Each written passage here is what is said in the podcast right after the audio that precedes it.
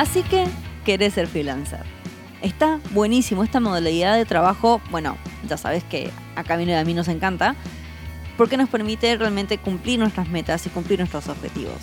Pero empezar y dar esos primeros pasos no es tan, tan, tan fácil. Mucho menos si querés buscar ayuda online. Encontrás tantas cosas que terminás con más confusión de la que tenías al principio. En este capítulo te vamos a contar cuáles son las cosas que nosotros creemos esenciales en base a nuestra experiencia para empezar un negocio independiente. Somos Sol y Camilo de Wanderlancers.com y esto es el podcast de Wanderlancers para freelancers y profesionales online. Así que decidiste ser freelance. Trabajaste un montón de años en aquella oficina donde tu jefe te hostigaba y tus compañeros no eran lo mejor del mundo. Y llegó ese momento donde te decidiste a renunciar. El problema es que no tenés idea de qué tenés que hacer, ¿verdad? Sí, sí, igual lo dijiste como en una oficina, qué sé yo, y, y yo no renuncié a una oficina, y así como está mi caso, hay mucha gente que decidió ser freelance por otras razones. Yo creo que podríamos generalizar y decir, decidiste ser freelance, trabajar por vos mismo, punto. No, trabajaste en una oficina. Soledad, vos sos única. Porque no soy única. Sos única. La gente acá trabaja en oficina, quiere renunciar a su trabajo.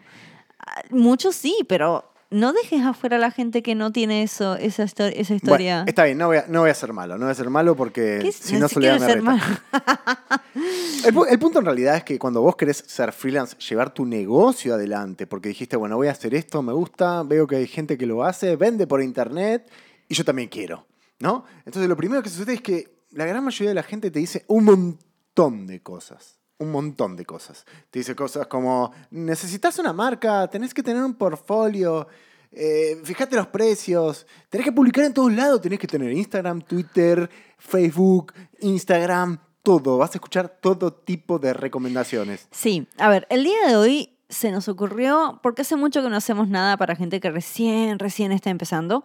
Y no, nos, no nos olvidamos de ellos, por supuesto. No, y por supuesto que no. Así que ¿Quién fue? Es que estábamos el otro día hablando, bueno, siempre hay en el grupo de freelancers y profesionales online en Facebook, hay un montón de gente que dice una frase que a mí me parece muy interesante. A ver. Quiero ser freelance y no sé por dónde empezar. Ajá, sí, es verdad. Eh, así que dijimos, bueno, hagamos un capítulo en base a eso, pero no con una lista de cosas. Tenés que hacer el paso 1, el paso 2, el paso 3, porque no es la idea, sino más bien contar un poco de, después de nuestros años de experiencia trabajando como independientes, de aquellas cosas que sí creemos que son esenciales, que se necesitan y que por lo general no aparecen en una de esas listas eternas de todo lo que necesitas saber para ser financiero.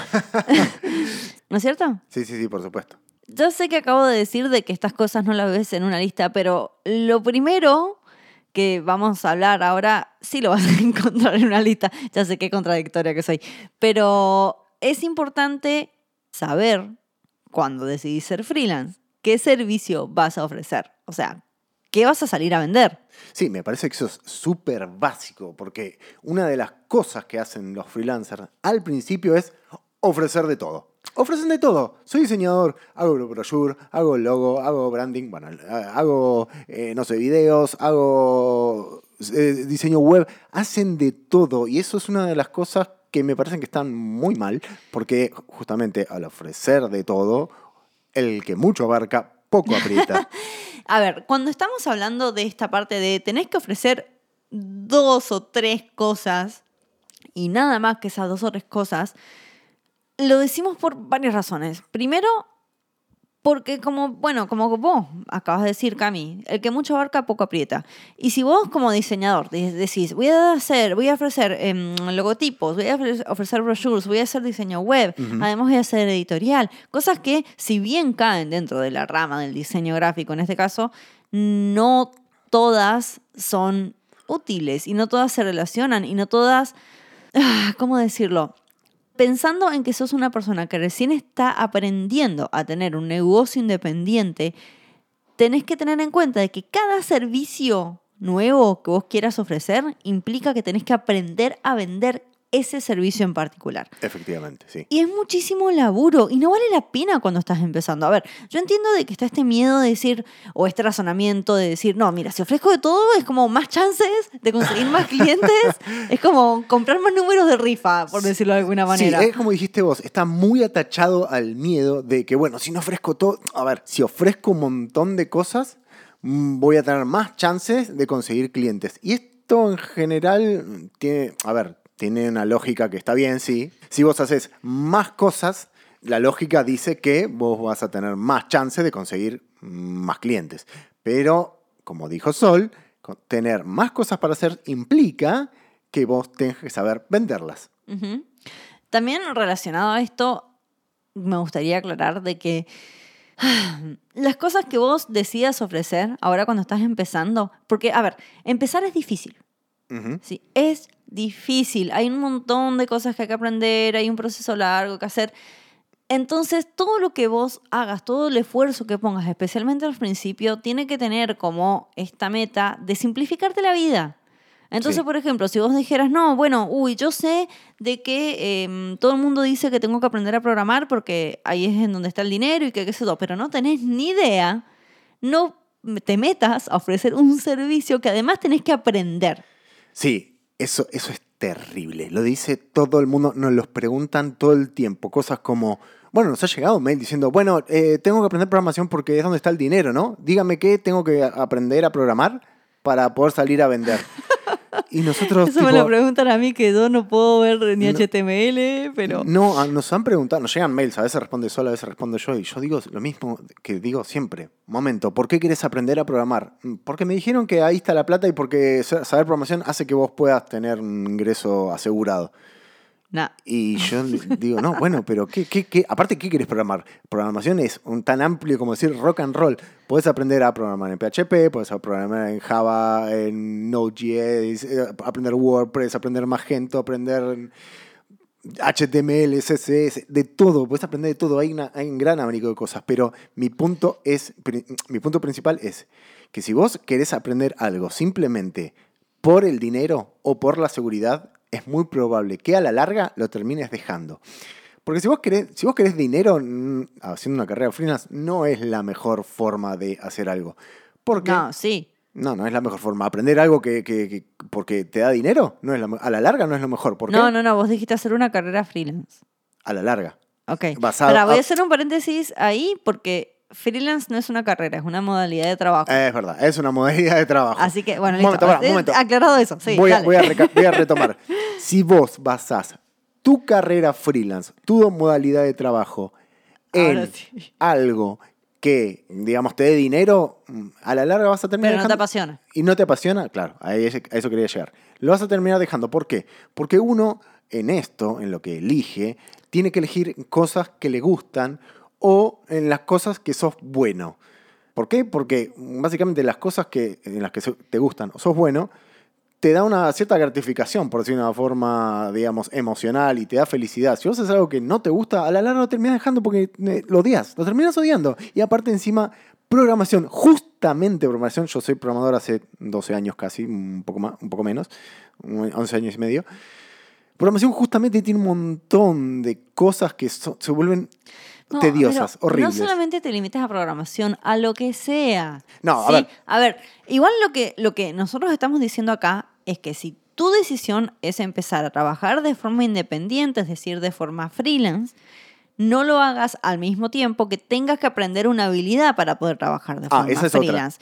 ¿Qué pasa? Si vos tenés el tiempo de aprenderlo por ahora, porque estás estudiando, porque sea, hacelo, por supuesto que sí. sí. El punto es que no lo tenés que hacer en el mismo momento cuando está esa presión de decir tengo que levantar un negocio de la nada. sí, bueno, a ver, porque a ver, ahí y puede ser y puede ser que sea programación, que sea ilustración, que sea diseño, que sea lo que fuere. Sí, no hay que limitarse. Y también, lo último que quiero decir con esto es que si bien nosotros, como siempre, hablamos de diseño, hablamos de programación, hablamos de ilustración, de copywriting, porque es las cosas que nosotros hacemos, hay que entender también de que no es lo único. Para ser freelancer no tenés que ser sí o sí un diseñador. bueno, de hecho en el grupo de freelancers y profesionales online y también gente de la academia, hay gente que hace traductorados, hay gente que hace contabilidad, hay abogados, hay gente que hace todo tipo de cosas. Y como dijo Sol, no te cierres solamente en, ay, que soy diseñador o programador. Ser freelance, o sea, trabajar de forma autónoma, es para cualquier persona que pueda brindar un servicio que solucione los problemas de una persona. Creo que había un post en el blog eh, que hablaba justamente en este caso de cómo encontrar una idea de negocio viable. Ah, pero era, bastante vieja esa. Pero eh, sí, eh, que sea vieja no, quiere decir que haya pasado mucho. no, para nada.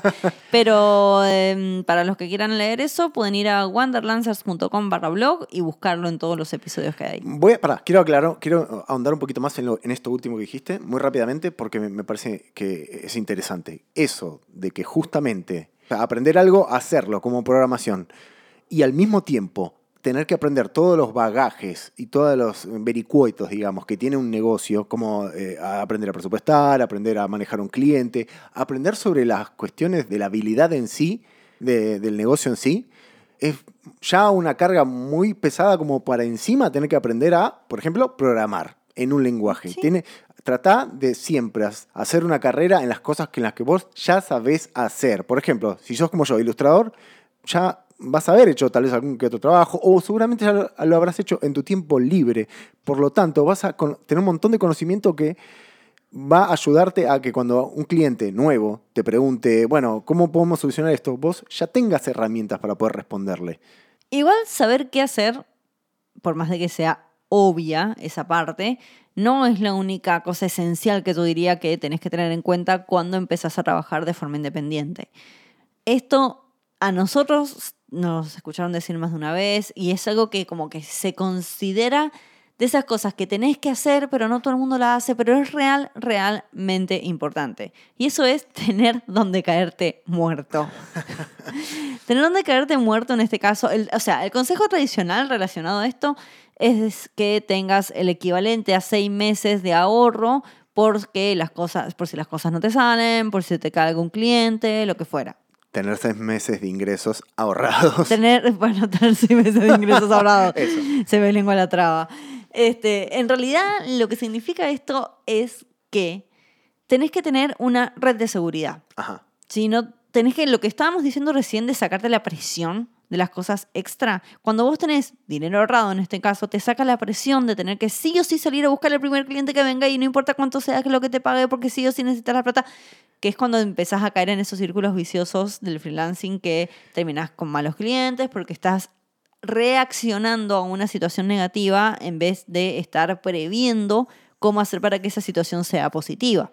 Claro. O trabajando un montón de horas, 15, 16 horas por día desde ya. También. Y, eso debe ser terrible. El problema con esto, en realidad el, el secreto, por decirlo de una forma, es que la realidad es que esto lleva muchísimo tiempo para que las cosas funcionen. Momento, sí. Para trabajar de manera freelance y, poder tener un negocio exitoso que te mantenga una estabilidad, lleva mucho, mucho, mucho tiempo. No aprender las cosas de un día para el otro las cosas no salen de un día para el otro. Incluso a nosotros nos ha pasado de enviar un presupuesto, no sé, en enero y recién en abril te lo aprueban. O sea, estás cuatro meses esperando que te respondan. Eso ya no me pasa. bueno, ahora ya no te pasa, pero ha pasado. A mucha gente le pasa que de repente un cliente que le mandaste un presupuesto en enero, en abril vuelve y te dice, bueno, empecemos. Y, y aún así, aún ajustando el precio, diciéndole, mira, no, el precio de enero no es el mismo del precio de abril, aún ajustando ese precio, tenés cuatro meses, digamos, en, en un pozo ciego, por decirlo de una forma claro, eh, también está bueno entender de que no todo es tener plata ahorrada. ¿sí? Puede ser de que estés viviendo con tus viejos, entonces no sea necesario que tengas un montón de plata ahorrada, pero tú tenés esa seguridad, no vas a tener que salir a buscar sí o sí un cliente porque no este, tenés en dónde dormir al día siguiente. ¿Qué es eso? Por ejemplo, a ver, el punto es que necesitas tener alguna seguridad de que si las cosas no te salen bien, especialmente al principio donde las chances de que las cosas salgan mal son bastante altas, no vas a morirte, en pocas palabras. o quedar en la calle. O quedar en la calle. Por ejemplo, yo vivía con mis viejos en el momento en que decidí largarme 100% freelance. Entonces no tenía la presión de decir, uy, tengo que ir ya a pagar las cuentas, tengo que conseguir un trabajo como de lugar porque el alquiler, por lo que sea. ¿sí? Sino que tuve la oportunidad de empezar, de tener un techo sobre mi cabeza, un departamento en este caso, para poder empezar a aprender todas estas cosas sin esa presión.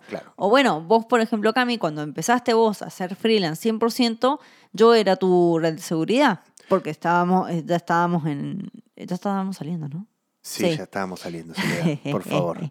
Sí, vos fuiste mi red de soporte, porque en realidad eh, la gente piensa que todo es monetario y hay una gran parte de la cuestión que es monetaria y económica y hay una gran parte que no, es muy emocional y es más. De hecho, voy a arriesgar y decir que al principio el 80% de tu, de tu situación es completamente emocional, no económica.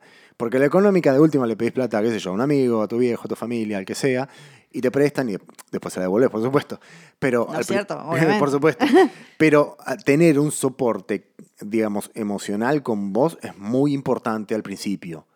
Bueno, no solamente al principio, tener un soporte emocional en realidad es importante a lo largo de toda la carrera. Bueno, por supuesto. Desde la carrera, trabajes en relación de dependencia, trabajes como freelance, siempre es importante tener gente a tu alrededor que te esté apoyando y que te esté bancando. Eso más allá del dinero. Pero sí, a ver, donde caerte muerto en este caso sería tener toda una red o un sistema de soporte, tanto financiero como emocional.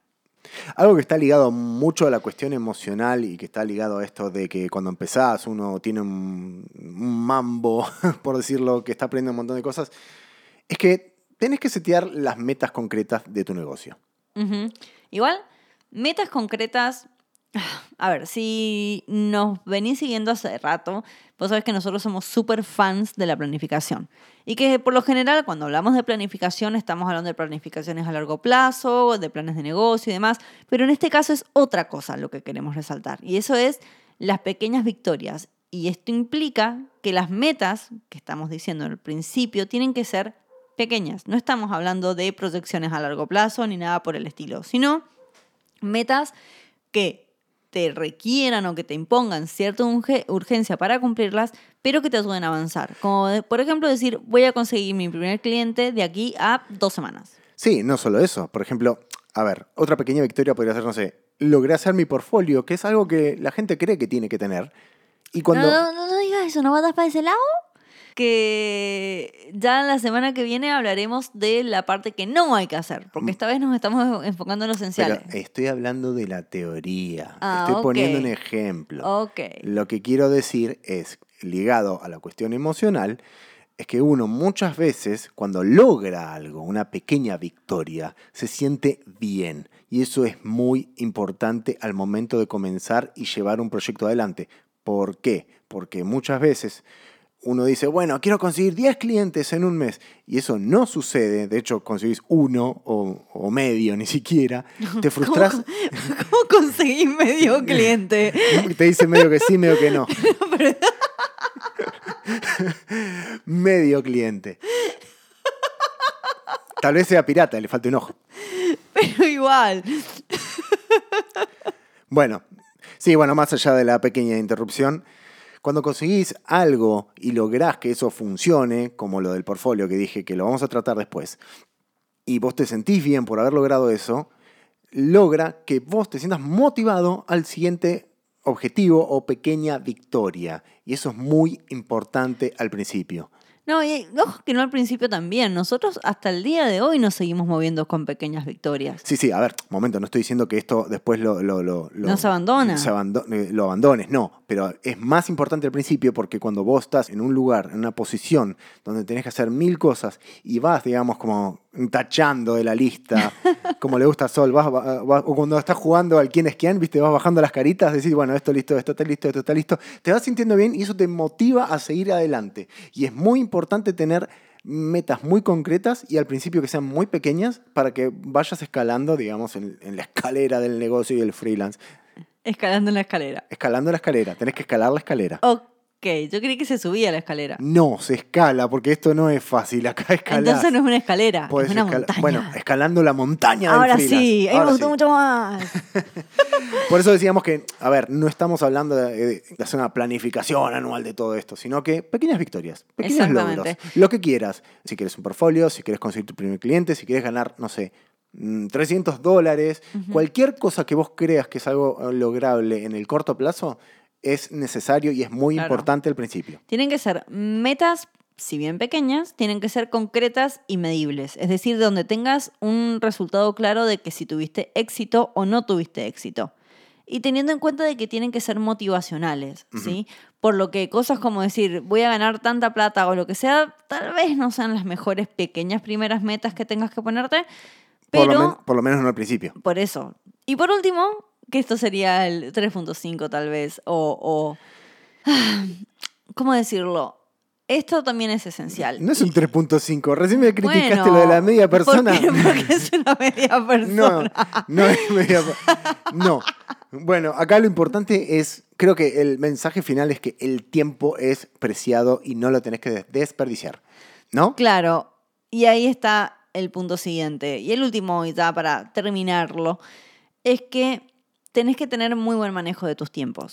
¿sí? Y si bien el manejo de los tiempos no es algo que vos puedas llegar a definir el primer día que te levantaste para decir, hoy empiezo mi, mi forma independiente de trabajo, sí está bueno entender de que aprender realmente a manejar los tiempos y a vencer la procrastinación y ser una persona productiva es un desafío. Muy grande. es un desafío bastante grande. Y si no tenés cuidado, es cuando te encontrás trabajando 20 horas al día, donde empezás a, sacrificar eh, relaciones personales y demás cosas por el estilo, porque es difícil. Y yo creo que esa es una de las cosas realmente esenciales a tener en cuenta si querés trabajar por vos mismo. Esto de que te vas a levantar a las 12 del mediodía, vas a trabajar 3 horas y vas a después tener el día libre, es mentira. No, es mentira. De hecho, y acá voy a hacer una salvedad, recién Soledad dijo que trabajar 20 horas, eh, eh, vas a terminar trabajando 20 horas.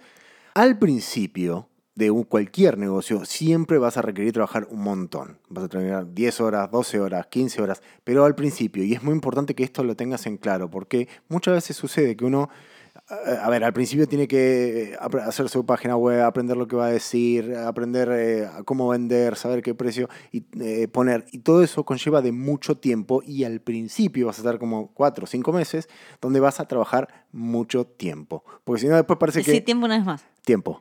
Tiempo. Tiempo. Estás muy redundante. Estoy muy redundante hoy, pero no importa. Lo que quiero decir es que el tiempo a veces no tiene tiempo. No, lo que quiero decir es que por ahí vos tenías la idea, estabas trabajando en la oficina y de repente te dijeron, bueno, pero si trabajas de tu casa, poder levantarte muy tarde, hacer lo que quieras cuando vos quieras. Y esto no es verdad. Al principio tenés que trabajar un montón de... Tiempo. Muy bien, ahí está. Y tenés que aprender a manejar muy bien tus Tiempo. ¿Viste? Muy bien.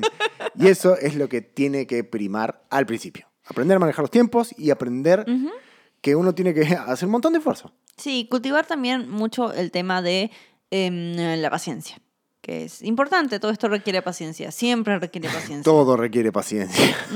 ¿Vos, dirías, ¿Vos dirías, Cami, de que has aprendido a ser más paciente a lo largo? No, jamás. De hecho, de hecho, de hecho no, solo, no solamente eh, he aprendido a ser paciente, sino que todo lo contrario. Mi impaciencia es cada vez más grande. ¿Y vos dirías de que tú has aprendido a ser paciente? Sí, vos sí. ¿Ah, sí? Para estar conmigo, para estar conmigo hay que, hay bueno, ser muy sí, pero yo me refería en relación al negocio. Todo el mundo sabe que tengo que ser paciente para estar conmigo. A ver, no, estoy haciendo un chiste. Eh, sí, a ver, eh, todo lo que hemos aprendido, todo lo que hacemos ahora en este momento, más que nada con la academia, es aprender a tener paciencia porque las cosas, como dijimos antes, llevan mucho ¡Tiempo! muy bien. Sí, y hay que ser muy...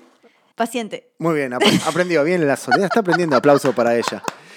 Así es, hay que ser muy paciente porque las cosas llevan su tiempo y los procesos se tienden a alargar. Basta de decir tiempo, quedó claro el concepto. Quedó voy a repetirlo una y otra vez porque la letra con sangre entra. No, quedó claro el concepto. Con la, repetición. Quedó claro el concepto. bueno. bueno. Em, me gustaría de que en el próximo capítulo, no es me gustaría, vamos a hablar en el próximo capítulo sobre qué cosas no hacer, que ahí sí hay mucho más.